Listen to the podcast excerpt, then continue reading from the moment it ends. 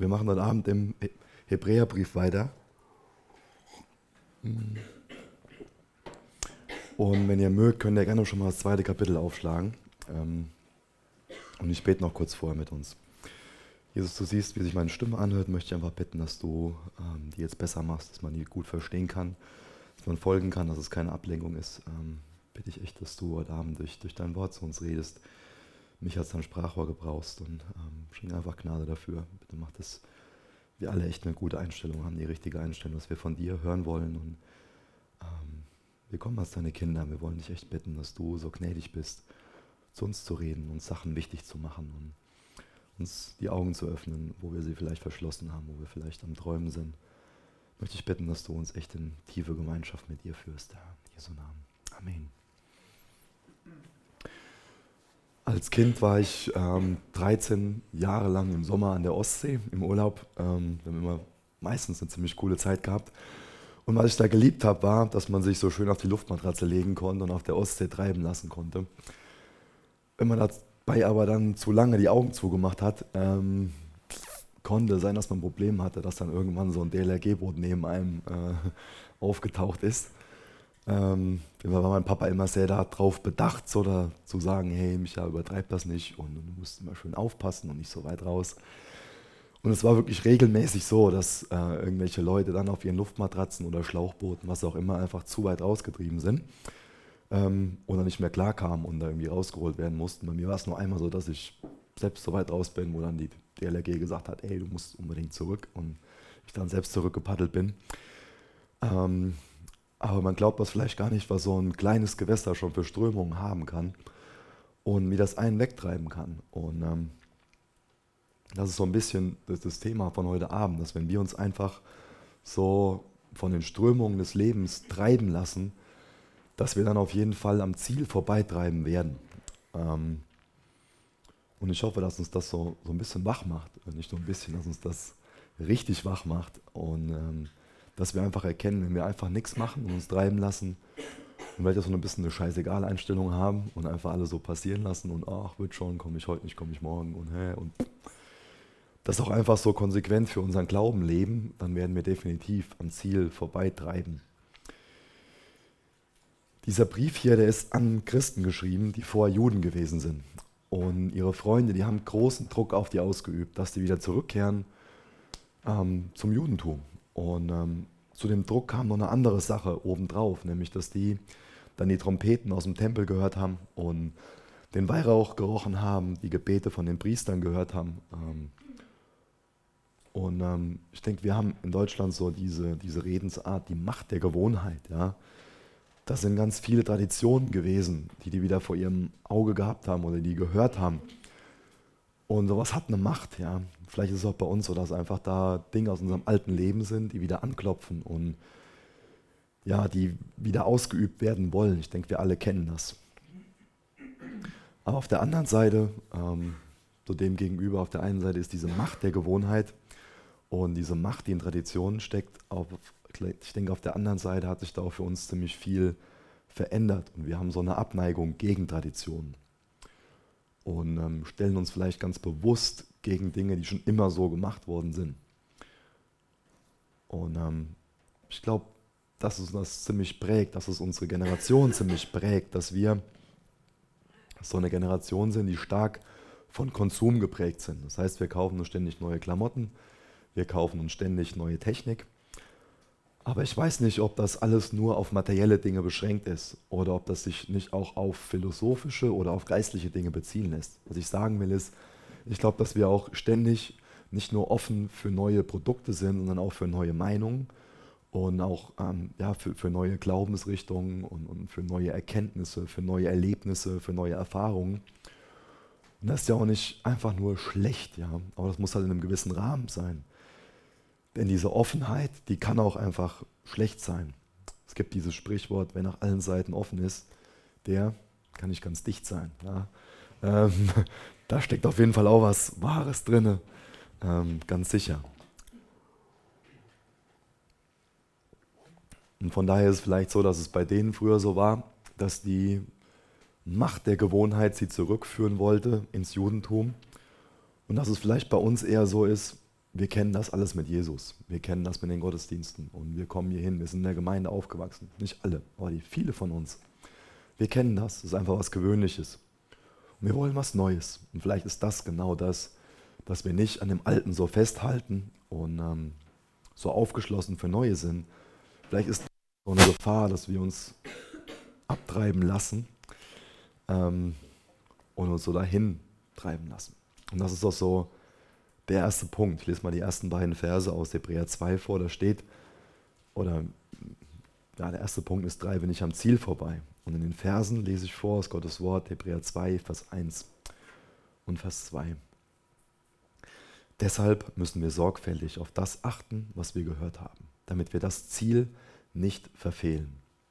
Das Wort, das uns Gott durch Engel verkündete, hat sich immer als wahr erwiesen und jede Übertretung und jeder Ungehorsam wurde bestraft.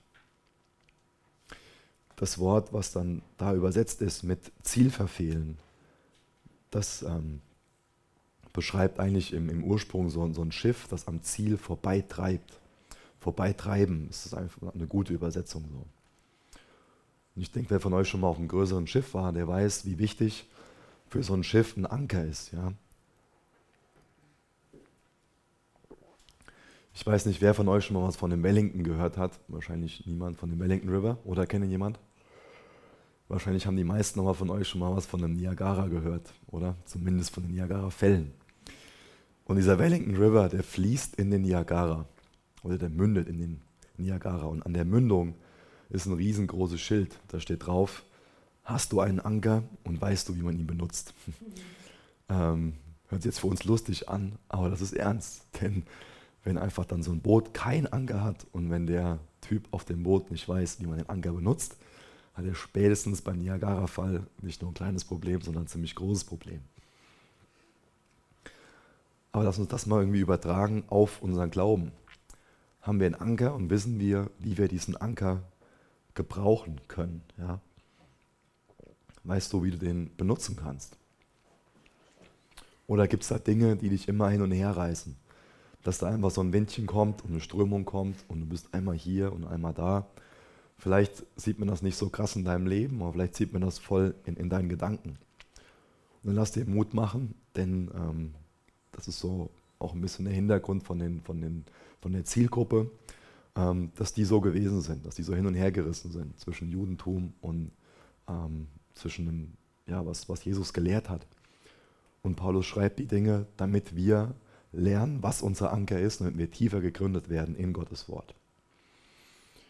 Ein anderes Bild, was man hier gebrauchen kann, was, was mir sehr gut gefällt, was ich auch schon oft benutzt habe ähm, und wo ich einfach von hoffe, dass sich das bei uns allen einprägt, ist, ähm, ich weiß nicht, ob ihr die Funktionsweise von so einem Kompass kennt.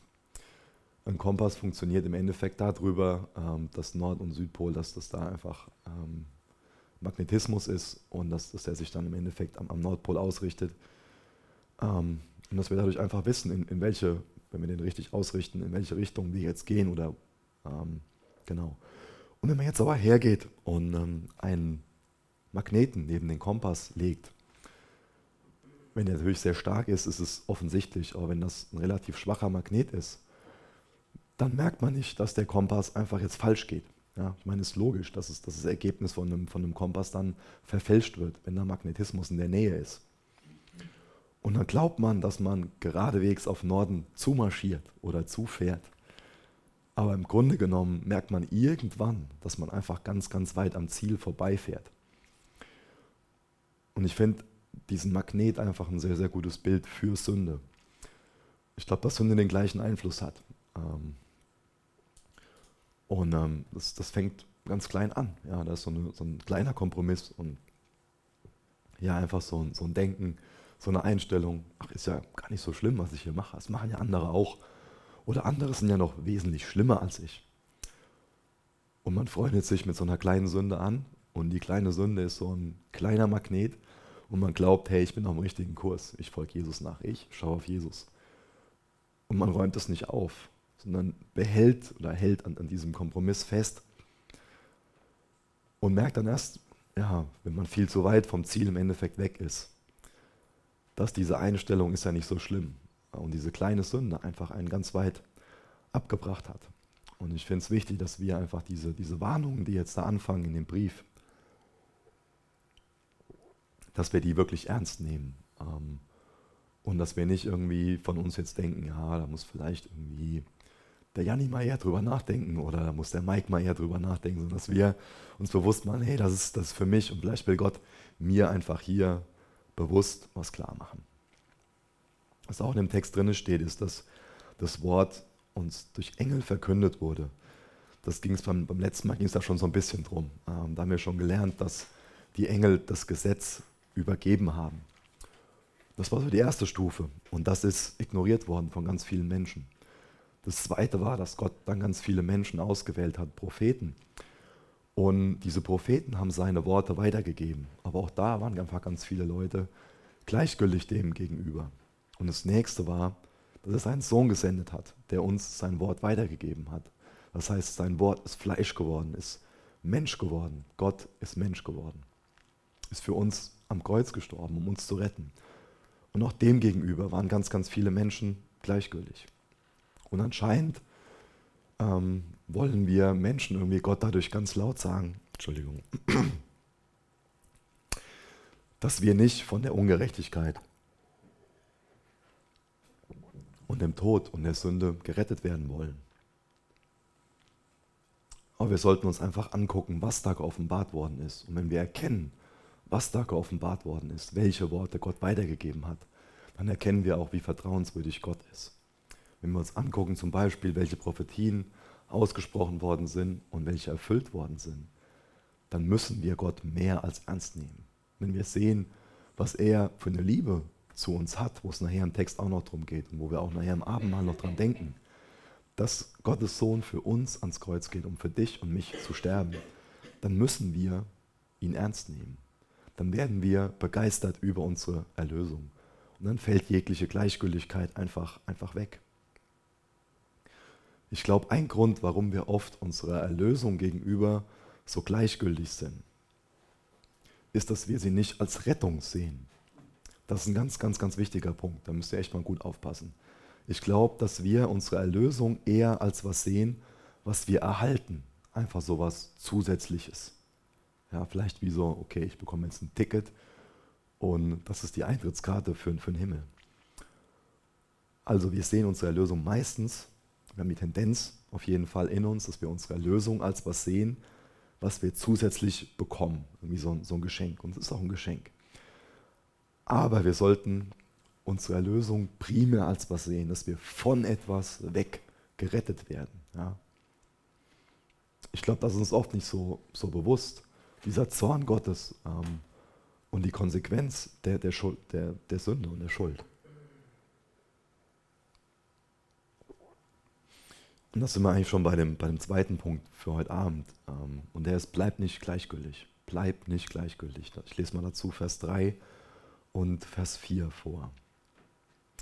Wie können wir da meinen, wir könnten davonkommen, wenn wir der Botschaft von unserer Rettung gegenüber gleichgültig bleiben? die durch Jesus, den Herrn selbst, verkündet wurde.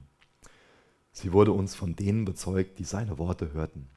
Und Gott selbst bestätigte die Botschaft durch Zeichen und Wunder und viele Beweise seiner Macht und durch die Gaben des Heiligen Geistes, die er nach seinem Willen schenkt. Mein Gebet ist, und ich wünsche mir, dass es auch euer Gebet ist, dass wir zu Gott gehen und ihm sagen, wir wollen die Großartigkeit von der Erlösung erkennen und davon begeistert werden. Ja. Ist dir bewusst, wie großartig deine Rettung ist?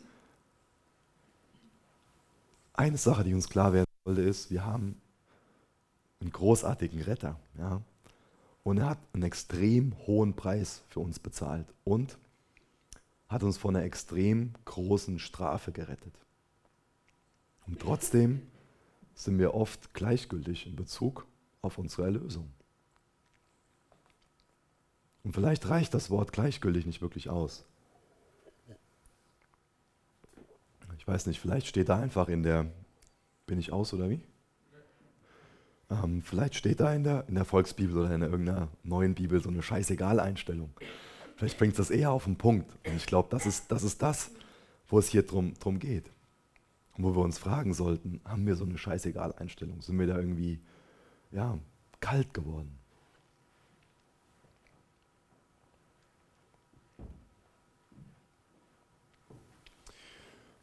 Mir ist wichtig, dass wir erkennen, dass Gleichgültigkeit einfach einen riesengroßen, Dankeschön, dass Gleichgültigkeit einfach einen sehr, sehr großen Schaden verursacht.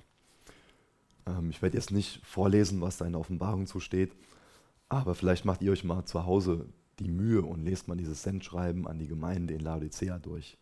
Da wird eine Gemeinde beschrieben, wo, oder eine Gemeinschaft beschrieben, wo einfach Christen so richtig lauwarm geworden sind.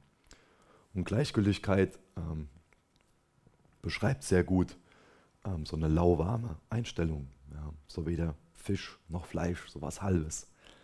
Und das ist für uns Christen ein riesengroßer Fluch. Wenn wir so halbherzige Christen sind, ähm, ich habe mal eine Zeit gehabt, wo das bei mir definitiv so war. Ich glaube, dass es keine unglücklicheren Menschen auf der Welt gibt als, Dankeschön, ähm, als halbherzige, als gleichgültige Christen. Wenn wir so irgendwie versuchen, ähm, so mit einem Bein in der Gemeinde und mit einem Bein in der Welt zu sein und, und, und beides so, so ein bisschen, ähm, das, das zerreißt uns einfach und das wird uns kaputt machen. Ich denke, das kann uns irgendwie schnell irgendwie so, so erwischen. Das ist dieses Thema, was ich eben schon mal angesprochen habe. Wir, wir kennen das. Und wir sind daran gewöhnt. Und vielleicht wird es ein bisschen langweilig, ja. Vielleicht ist es so, wir gehen schon unser ganzes Leben in die Gemeinde. Und wir kennen die Geschichten schon aus dem Kindergottesdienst und haben die noch im Teamkreis gehört und in der Jugend irgendwann denken wir so, hey, ich muss ja auch mal leben. Und ich wünsche mir, dass du denkst, ich muss ja auch mal leben. Denn Jesus ist das Leben. Das, was da vielleicht irgendwie von, von draußen an, an dein Herz klopft, ähm, in Form von der, von der Welt, was dir irgendwie sagt, hey, du musst ja auch mal leben, das sind einfach, das sind Lügen. Der Teufel ist der Vater der Lüge und er will dir sagen, hey, du musst doch auch mal leben. Und Jesus sagt dir, ich bin das Leben. Wenn du woanders suchst, im Grunde genommen ist die Konsequenz davon nur der Tod. Ja? Irgendwie eingebettet in, ein hübsches Kostüm.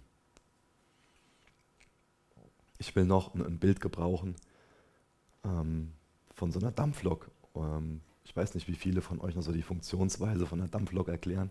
Ähm, kennen. Ähm, ich will das auch nicht so großartig erklären, aber im Grunde genommen geht es darum, wenn bei einer Dampflok irgendwann das Feuer ausgeht, wird sie irgendwann aufhören zu fahren. Das heißt, man muss ständig neue Kohlen ins Feuer schütten, damit dann Feuer am Brennen bleibt.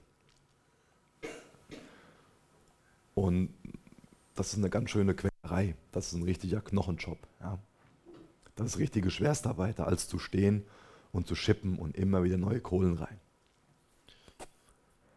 Und ich will nicht, dass dieses Bild, was ich jetzt gebrauche, falsch verstanden wird, dass, dein, dass, deine, ähm, dass die Auswirkung von deiner Errettung, dass es Knochenarbeit ist. Ja, das will ich damit nicht sagen. Aber wenn jetzt dieser Typ in der Dampflok, wenn der jetzt irgendwie denkt, ah, ich bin jetzt müde geworden, und ich habe jetzt hier ein richtig gutes Tempo drauf. Passt ja alles. Ich kann ja mal ein bisschen Pause machen, ja. Und dann macht er Pause und denkt sich, ach, passiert ja gar nichts. Denn wenn der aufhört, was aufs Feuer zu legen,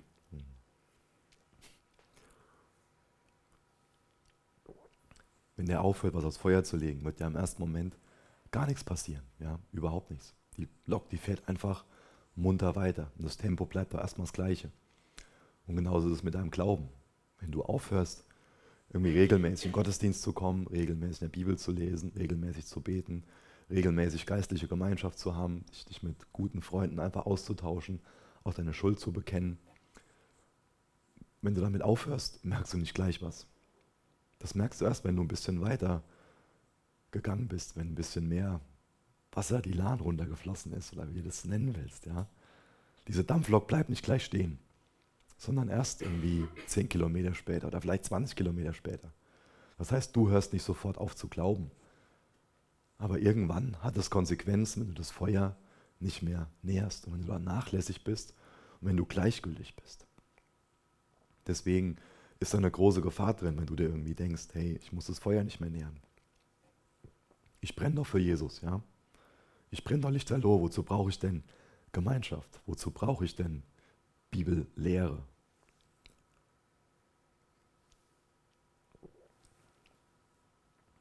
Ich wünsche mir, dass, dass wir einfach, ähm, ich weiß nicht, ob ich das Wort gut gebrauchen kann, aber ich denke, in dem Zusammenhang ist, ist Angst einfach äh, kein schlechtes Wort. Ich wünsche mir, dass wir Angst davor bekommen oder dass wir uns davor fürchten, dass wir im Herzen gleichgültig gegenüber dem Evangelium werden, dass wir in unserem Herzen gleichgültig gegenüber Jesus werden, gleichgültig gegenüber Gottes Wort werden. Ich wünsche mir, dass wir uns die Frage stellen, ob wir einen Anker haben und ob wir den benutzen können. Ich wünsche mir, dass wir erkennen, dass da Niagara vor uns liegen kann. Ja?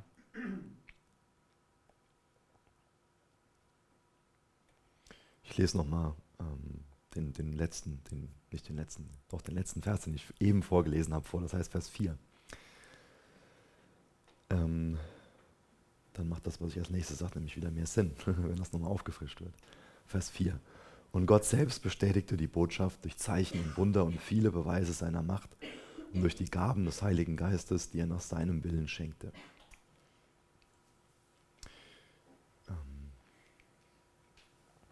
Lese auch nochmal Vers 3. Ähm, am Ende, die durch Jesus den Herrn selbst verkündet wurde. Sie wurde uns von denen bezeugt, die seine Worte hörten.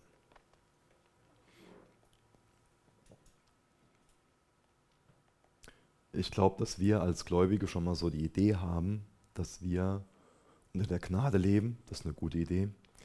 Aber die schlechte Idee an der Sache ist, wenn wir dann irgendwie die Konsequenz daraus ziehen, dass wir so denken, hey, ich komme mit allem schon einfach so davon. Und mir ist wichtig zu betonen, dass denjenigen, denen viel anvertraut worden ist, dass im Endeffekt von denen auch viel verlangt wird. Das heißt, unsere Verantwortung Gott gegenüber und unseren Mitmenschen gegenüber und auch uns selbst gegenüber, die, ähm, die wächst mit unserer Erkenntnis oder auch mit unserer möglichen Erkenntnis.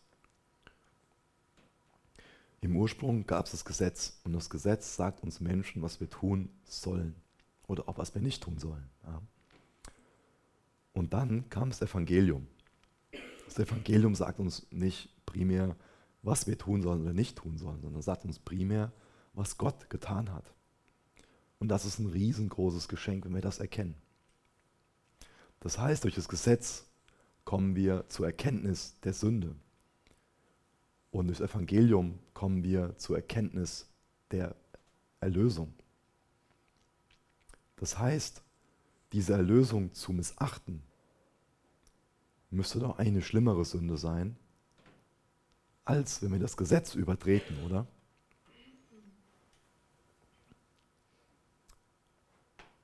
Pass auf, dass, dass du nicht der Erlösung, der Rettung gegenüber gleichgültig wirst. Wenn dich das kalt lässt, und du irgendwie anfängst mit der Gnade zu spielen oder mir zu meinen, dass es so eine billige Gnade ist, dann wirst du kalt und dann verlässt du die erste Liebe. Bevor ich jetzt zum nächsten Punkt komme, ist mir wichtig, nochmal ganz kurz so eine kurze Exkursion zum Thema Zeichen, Wunder und Geistesgaben zu machen. Auch nur eine ganz kurze. Die auch ruhig ein bisschen provozierend sein darf bin ich mir schon mal raus, bin ich schon mal gerne, wisst ihr. Könnt ihr mir da irgendwie folgen oder meiner Stimme zuhören? Ich weiß gar nicht, wie ich mich anhöre. Das ist wahrscheinlich furchtbar. Aber ihr seht irgendwie ziemlich wach aus. Also mache ich noch ein bisschen weiter. Ähm, eben stand im Text, ähm, ich denke es war Vers 4, Gott selbst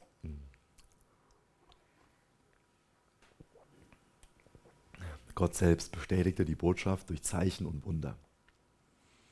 Warum erleben wir heute so selten Zeichen und Wunder? Das ist vielleicht eine Frage, die wir uns schon mal stellen.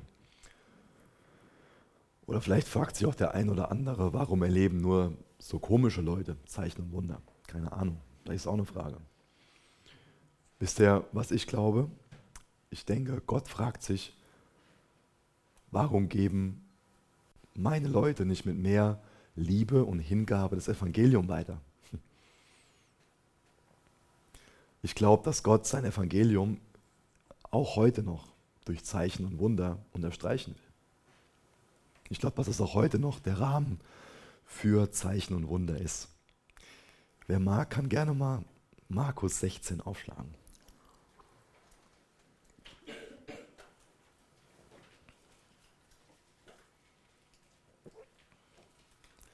Und vielleicht ist es besser, wenn mal heute jemand von euch Markus 16, Vers 15 bis 17 vorliest.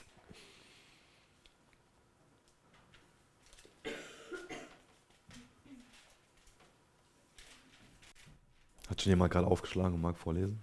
Und er sprach zu ihnen, geht hin in alle Welt und verkündigt das Evangelium der ganzen Schöpfung. Wer glaubt und getauft wird, der wird gerettet werden. Wer aber nicht glaubt, der wird verdammt werden. Diese Zeichen aber werden die begleiten, die gläubig geworden sind. In meinem Namen werden sie Dämonen austreiben und sie werden in neuen Sprachen reden.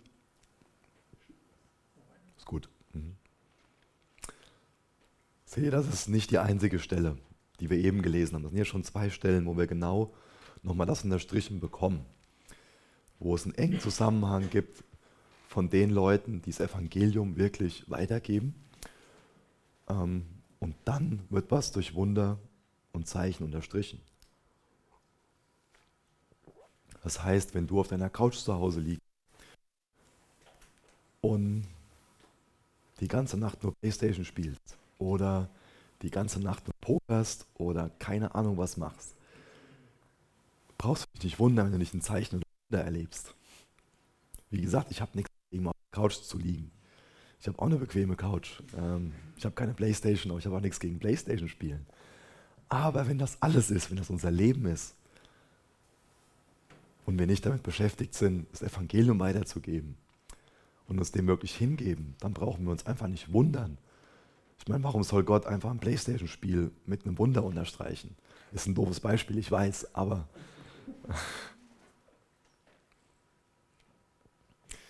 ich komme mal zum letzten Punkt. Und der letzte Punkt ist, behalte das Ziel im Auge, die Zukunft, die Gott für dich bereitet hat. Und deswegen lese ich Vers 5 und Vers 9 vor aus Hebräer 2. Beziehungsweise, besser macht das jemand von euch. Also Hebräer 2, Vers 5 bis 9.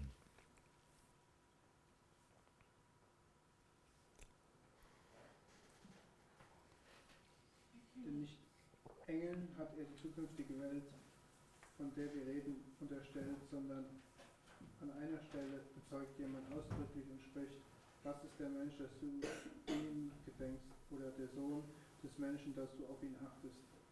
Du hast ihn ein wenig niedriger sein lassen als die Engel. Mit Herrlichkeit und Ehre hast du ihn gekrönt und hast ihn gesetzt über die Werke deiner Hände. Alles hast du seinen Füßen unterworfen, indem er ihm aber alles unterworfen hat, hat er nicht übrig, nichts übrig gelassen, das ihm nicht unterworfen wäre. Jetzt aber sehen wir noch nicht, dass in ihm alles unterworfen ist. Wir sehen aber Jesus, der ein wenig niedriger gewesen ist als die Engel, äh, wegen des Tod, Todes, Leidens mit Herrlichkeit und Ehre gekrönt. Er sollte ja durch Gottes Gnade für alle den Tod schmecken. Genau. Ähm, vielleicht kann gerade schon mal jemand anderes Psalm 8 aufschlagen ähm, und da gleich Vers 4 bis 10 vorlesen. vielleicht scheint dir der Text auf Anhieb ein bisschen verwirrend.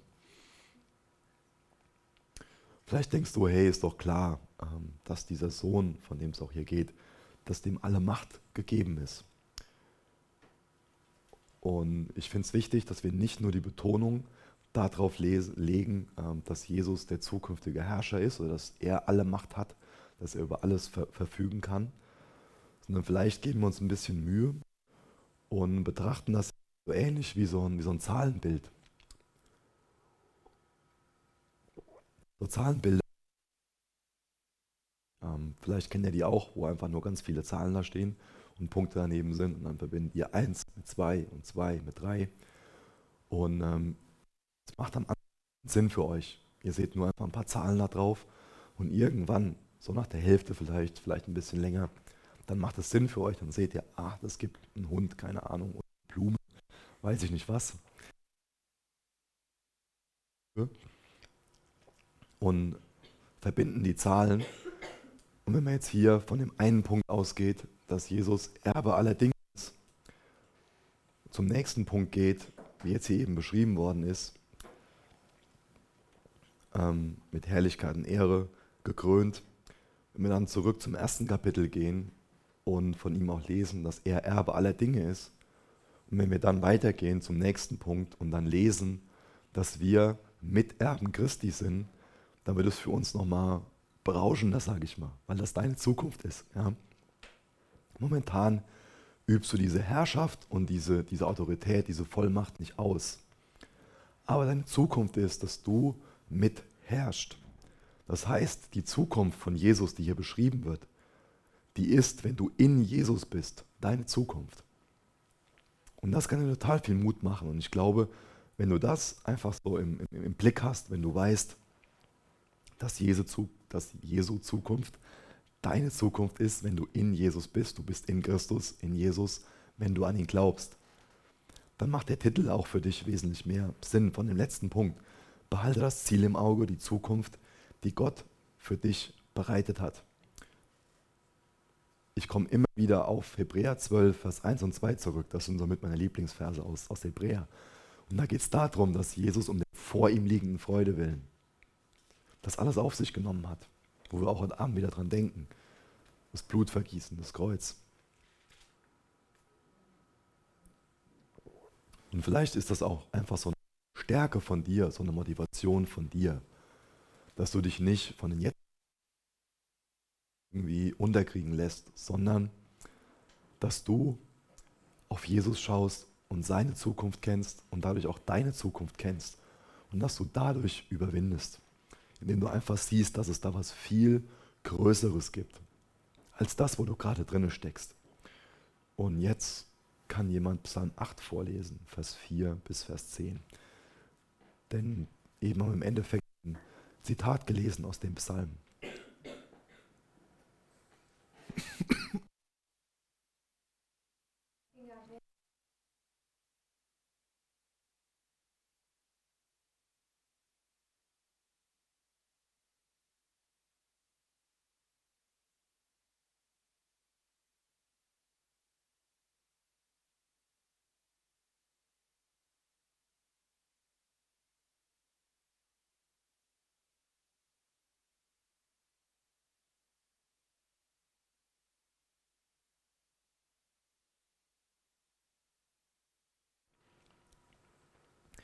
Ich hoffe, dass ihr das mitbekommen habt, was da so für eine Dynamik drin steckt, sage ich mal. Ganz am Anfang könnten wir von uns denken, jetzt als Menschen, oh, was sind wir so klein und bemitleidenswert. Ja? Vers 5, wie klein und unbedeutend ist da der Mensch. Und doch denkst du an ihn und sorgst für ihn. Ich weiß nicht, wer den Psalm geschrieben hat. Ähm, vielleicht war das auch David, keine Ahnung. Ähm, wenn das David gewesen ist, stelle ich mir, war das gern. Ähm, ich stelle mir den David so vor, dass der vielleicht ähm, noch tief in der Nacht bei seiner Herde ist und ähm, die gerade so am Wegpofen sind, seine Schafe, und er so an den Himmel guckt ähm, und dann so, das dann so schreibt oder formuliert in seinem Kopf, wenn ich den Himmel betrachte und das Werk deiner Hände sehe.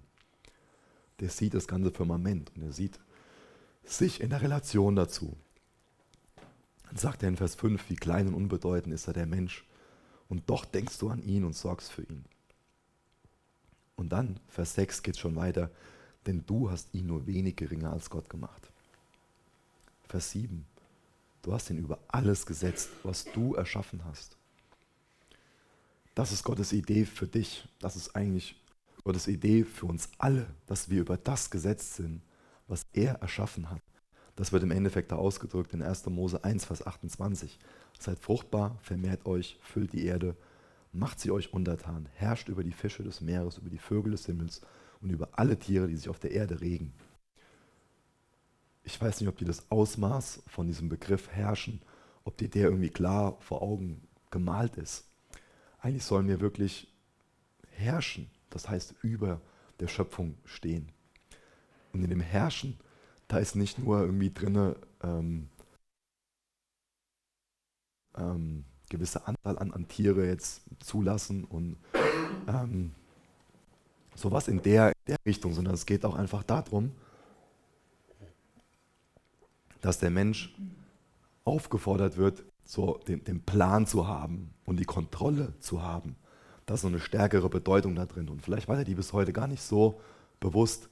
Vielleicht ähm, hast du unter Herrschen bisher was anderes verstanden. Aber eigentlich ist das genau das, was durch 1. Mose 1, Vers 28 ausgedrückt wird. Das heißt, du bist dazu geschaffen, wir als Menschen sind dazu geschaffen, einen Plan zu haben, zu beherrschen und die Kontrolle zu haben.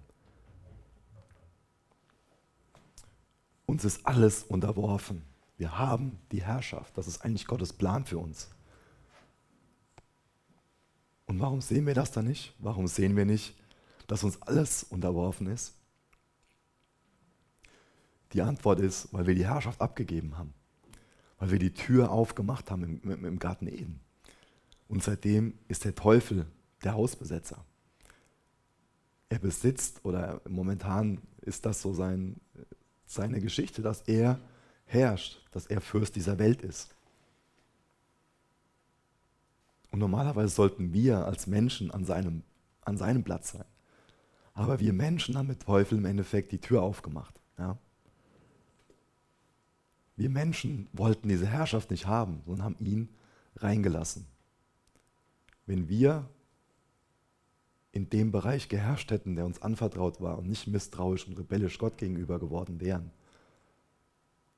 dann würden wir heute genauso sein, wie im Endeffekt Jesus der perfekte Menschensohn gewesen ist. Er hat diese Gemeinschaft mit seinem Herrn.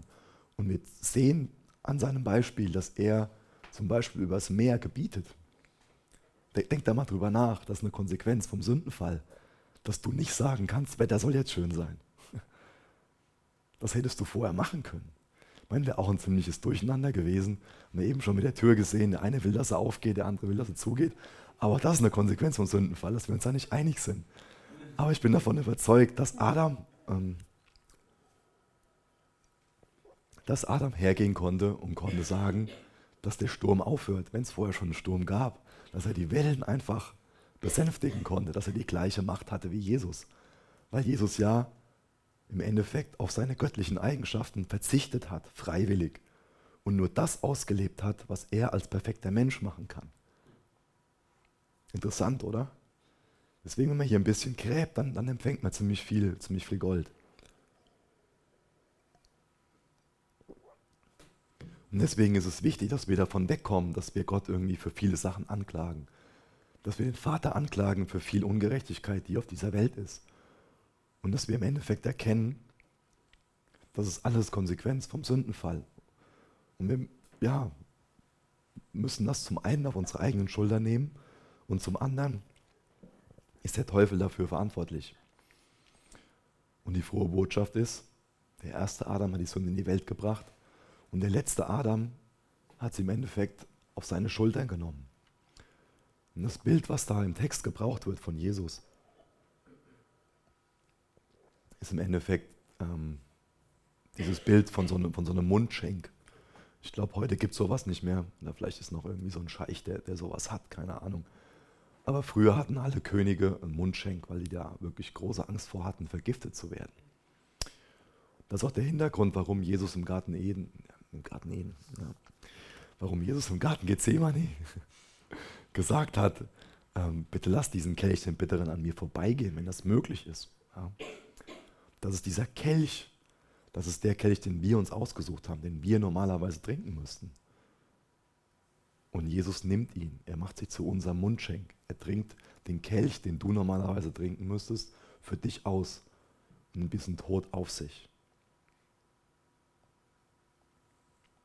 Die Erhöhung von Jesus ist das Ergebnis von seinem Leiden, von seinem Tod am Kreuz. Dadurch hat er diese Krone erlangt. Das war Gottes Plan, dass sein Sohn den Tod schmeckt, diesen Kelch trinkt, den du normalerweise trinken müsstest. Und das ist die Hoffnung, die wir haben, dass der Zustand, der schon mal war, in einem noch krasseren Maß wiederhergestellt wird. Das heißt, dieser Garten Eden und diese Herrschaft, die uns anvertraut worden ist und die wir jetzt aus unseren Händen gegeben haben, die wir dem Teufel anvertraut haben. Ja. Und vielleicht macht dir das Mut, dass du dich nicht abdriften lässt, dass du nicht dich einfach nur so hindümpeln lässt, dass du nicht kalt wirst, dass du sagst, okay, um mich herum passiert viel krasses Zeugs und ich komme damit nicht klar und ich komme damit nicht klar. Und warum ist das so und das so? Das kann ich so stehen lassen. Ich gucke mir meine Zukunft an, ich gebe mich Jesus hin und ich weiß, in Zukunft werde ich die Zukunft von Jesus haben, denn ich bin in Jesus. Aber wir haben die Tendenz, dass wir von unserem Schmerz befreit werden wollen, dass wir von unserem Schmerz wegrennen. Das hätte Jesus damals auch im Garten Gethsemane machen können. Und auch Jesus hat gesagt, ich will diesen Kelch eigentlich nicht trinken, ja, aber ich will deinen Willen tun. Deswegen, wenn du in schwierigen Situationen bist, denk mal darüber nach, ob du einfach nur das zu deiner obersten Priorität machst, von deinem Schmerz wegzurennen, von deinem Schmerz geheilt zu werden, oder ob dir es wichtiger ist, dass Gott vielleicht noch irgendwas damit bezwecken kann. Mir geht es oft so. Ich denke so, hey, oder meine oberste Priorität für mich ist, mir soll es gut gehen. Wenn da irgendwas ist, was mich bedrückt, dann will ich, dass es aus meinem Leben rausfliegt. Ja? Wenn da irgendein Problem ist, wenn da irgendwie eine Krankheit ist, wenn da irgendwas Herausforderndes ist, dann mache ich es oft, das muss ich euch gestehen, zu meiner ersten Priorität. Ich will das weg haben. Ich will das raus haben aus meinem Leben. Und dann bete ich dafür. Dann konzentriere ich mich auch darauf im Gebet und sage, Jesus, ändere die und die Umstände. Dabei sollte unser Gebet sein, Jesus, wir haben, oder Jesus, ich habe keinen Bock darauf, auf diese Krankheit, auf dieses Problem, auf das und jenes. Aber wenn du das einfach dazu benutzen kannst, dass ich deine Nähe erlebe, dass mein Charakter dem von Jesus ähnlicher wird, dann lass es noch da.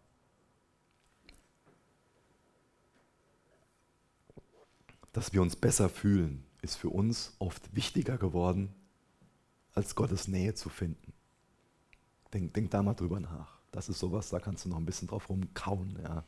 Ich weiß nicht, ob man das in Deutsch so, so sagen kann. Aber ähm, das ist mir echt wichtig, ähm, weil das was sehr, was sehr Reifes ist, über sowas nachzudenken. Mach das mal. Sich besser zu fühlen, ist für uns wichtiger geworden, als Gott zu finden. Und wisst ihr, was noch schlimmer ist? Dass diejenigen, die Gott gefunden haben, meinen, ihnen müsste es deswegen immer besser gehen. Das ist noch fataler. Das heißt, wir sollten nicht in erster Linie an unsere Situation, unsere Probleme, unseren Schmerz denken, sondern in erster Linie Gott bitten, erfüll du einfach einen guten Zweck damit. Das sollte unser, unser Gebet sein. Wir werden gleich nochmal an die dunkelste Stunde von, von Jesus denken. Und wenn wir in dunklen Stunden sind, dann sind wir oft kurz davor, irgendwie zu verzagen und aufzugeben. Aber denkt mal daran, was da passiert ist an der dunkelsten Stunde. Da als Jesus, als der Sohn vom Vater verlassen war, ist es tagsüber dunkel geworden. Und das ist für uns eine Sache, die wir nicht wirklich wo wir nicht wirklich tief reingucken können, was es für Jesus bedeutet hat. Das war für ihn noch wesentlich schlimmer, als da zu, zu bluten und, und gemartert zu werden. Für ihn war das Schlimmste, vom Vater verlassen zu sein und für die Schuld zu bezahlen. Aber was ist durch diese dunkle Stunde passiert? Durch nichts anderes ist mehr Licht in die Welt gekommen. Und vielleicht lässt du es zu, dass durch so manche dunkle Stunde für dich viel Licht in dein Leben kommt, viel Gottes Offenbarung in dein Leben kommt.